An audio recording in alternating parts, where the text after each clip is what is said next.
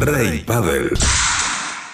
Hola Fede Chingoto, ¿cómo estás? Bienvenido a Rey Paddle. ¿Qué consejos podrías dar tú para una buena bandeja? Nada más que nada lo que hago yo es moverme muy, muy rápido de piernas, tratar de meter el cuerpo un poquito más atrás de la pelota para poder presionarla nuevamente y impactar un poco a la altura de la cabeza, pero bueno, en diagonal como hacia abajo para que no flote tanto el tiro y demás. Rey Paddle.